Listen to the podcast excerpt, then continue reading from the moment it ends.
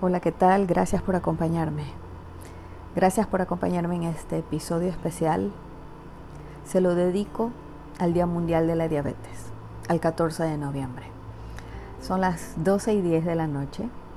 Me encuentro solamente iluminada por la luz del monitor de mi computadora y mi laptop. Y atrás mío se encuentra mi hijo, ya descansando de su jornada. Y me encontraba yo aquí reflexionando y pensando y revisando las imágenes de todas las actividades que ayudé a organizar.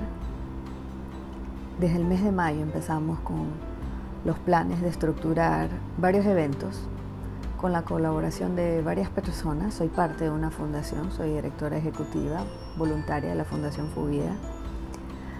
Y Llevamos varios meses planificando varias actividades en las que eh, el objetivo es hacer voz. Y junto con la campaña de la IDF Internacional y ese hashtag, ese eslogan que fue muy utilizado este año, si no ahora, ¿cuándo?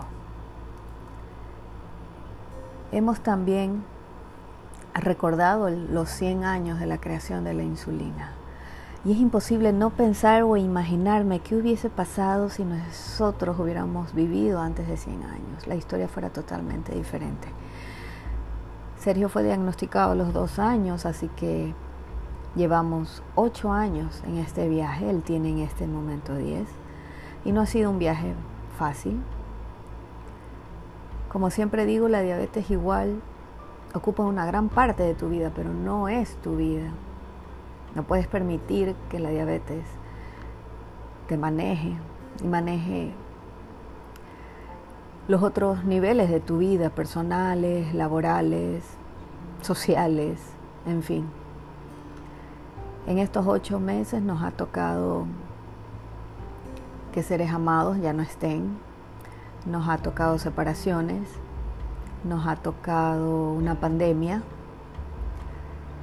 y una reestructuración de nuestra vida personal pues completamente diferente. Pero el continuo cuidado no ha desaparecido. Sergio se tiene que medir su glucosa mínimo 5 a 6 veces diarias. Sus inyecciones mínimo 4 diarias y en medio de todos de esos grandes desafíos que la vida nos presenta, la diabetes siempre ha sido nuestra compañera.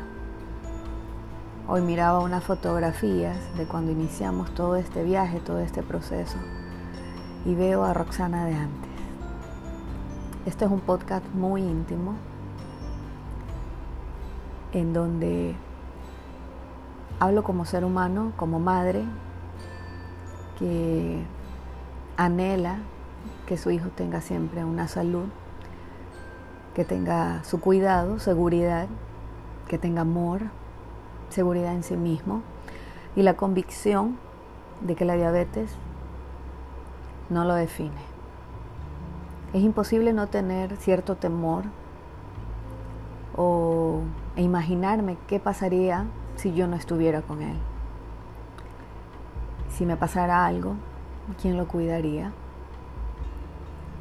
Yo soy su mamá páncreas y lo digo siempre con mucho orgullo, muy aparte de tener, obviamente como madre, mis responsabilidades en el cuidado de su alimentación, sus estudios y sobre todo la diversión, hacerle una vida agradable, crear y generar hermosos recuerdos que le van a servir cuando él sea grande en su vida adulto y que muchas ocasiones va a necesitar recordar esos momentos de niñez, de inocencia, de amor. Aparte de todo eso, el cuidado diario de la diabetes. Cuando recibí toda la información de la IDF internacional acerca de cómo se iba a manejar este año la campaña con el eslogan Si no ahora, ¿cuándo? En donde también se habla acerca de que ya ha pasado un siglo desde el descubrimiento de la insulina y cuántos, cuántos millones de personas se han visto salvadas gracias a esta hormona que es tan necesaria para poder vivir. Pero las cifras me llamaron mucho la atención y debo decirlo, me alarmaron mucho. Que se hable que en un 2045 más de 700 millones de personas vivirán con diabetes es devastador conocer esa realidad. Conocer que 3 de cada 4 personas con diabetes viven en países de ingresos bajos o medios. Uno de cada dos personas con diabetes no está diagnosticada. En este momento hay personas que no tienen idea que viven con diabetes. Uno de cada dos personas que necesitan insulina no pueden acceder a ella o pagarla. Y esto es algo que no debería ocurrir. En estos tiempos modernos no debería pasar eso. Que una persona, un niño, un joven, un adulto, no tenga sus insumos necesarios. Yo tengo mi responsabilidad y una responsabilidad que lo hago desde el amor, desde el corazón, desde la convicción de que lo hago con todo mi amor. El ser que yo más amo en este mundo es a Él, a Sergio. Pero saber que no contamos con un respaldo del gobierno, en nuestro país nos entregan los insumos. Eh, si yo llegase a faltar el día de mañana, si a mí me llegase a ocurrir algo el día de mañana, y en los próximos tres días ya Sergio no me tiene a su lado, realmente pensarlo me aterra, porque pierde a su mamá páncreas, a pesar de que él está aprendiendo mucho y, y juntos, juntos, todos los días hablamos de las medidas, de las inyecciones, pero igual es un niño, necesita a su mamá. Pero no hay la certeza de que él tenga sus insumos todos los días, que él tenga todas sus tiras reactivas, que él tenga sus inyecciones de agujas pequeñas, que tenga sus insulinas. No, aquí no existe eso. Y realmente debo decirlo, y es una palabra fuerte, me aterra pensar que si me llegase a ocurrir algo, pues él no lo tenga. Y así hay un centenar de personas que viven con esa preocupación. El podcast yo lo inicio siempre con la idea de generar pensamientos positivos, transmitir eh, quizás algún tipo de citas que lleven a la reflexión y a poder de alguna manera acompañarlos en alguna situación de su vida.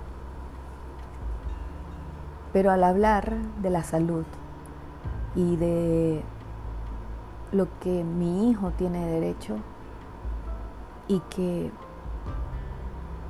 estoy en el camino de trabajar, de hacer visible la condición, Veo que el proceso sí es un poco largo, a veces sí desmotiva la falta inclusive de participación de otras personas que viven con diabetes, pero estoy aquí para ser voz,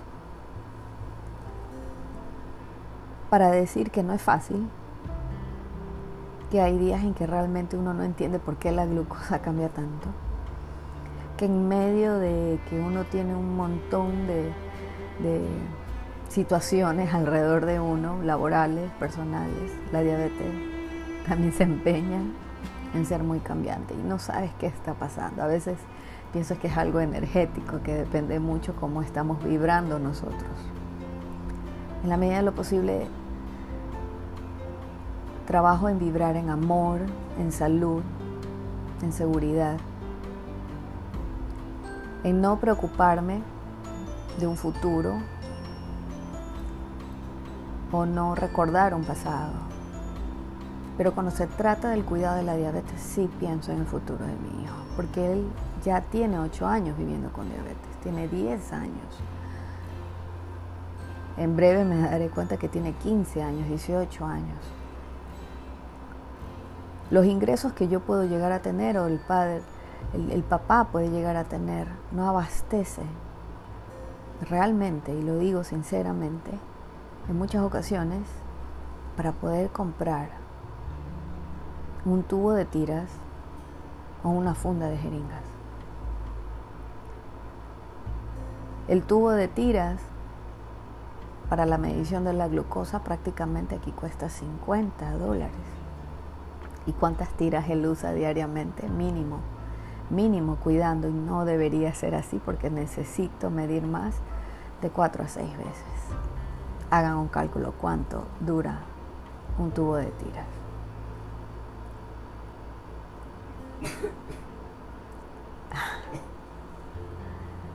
La Organización Mundial de la Salud demanda una acción global, coordinada y urgente para hacer frente a la diabetes. Se trata de hitos importantes, pero ahora las palabras deben convertirse en acciones. Nos urge que ya se tomen medidas que nos garanticen a un acceso asequible a los cuidados fundamentales para las personas que viven con diabetes. Que nos garanticen el cuidado. Trabajar a veces desde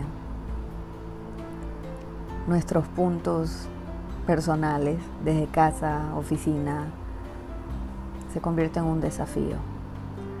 Porque energéticamente te sientes que estás solo, que estás yendo contra la corriente. Pero quizás mi reflexión el día de hoy es que debemos de continuar, debemos de seguir, no debemos desmayar y si alguien me está escuchando y sus temas de reflexión o lo que estén atravesando en estos momentos no tiene nada que ver con diabetes, sino que se están enfrentando a otro tipo de desafíos. Al igual que tú, que no sabes qué decisión tomar, qué camino coger o qué actitud tener.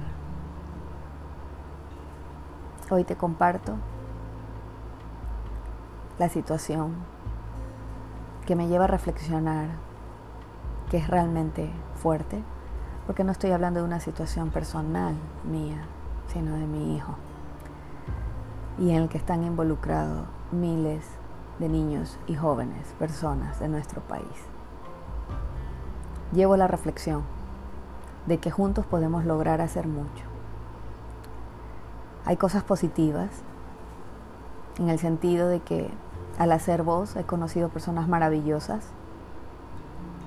profesionales de la salud fuera del país, que mi hijo ha tenido la oportunidad de estar en contacto con pares, con niños y jóvenes que también viven con diabetes tipo 1, que en medio de estos desafíos alguien se te acerca y te dice gracias, gracias por todo lo que estás haciendo, gracias por el libro que sacaste, gracias por tus frases motivadoras, gracias por ser un ejemplo, de madre, de seguir adelante, de continuar, de trabajar, de hacer voz, de no desmayar.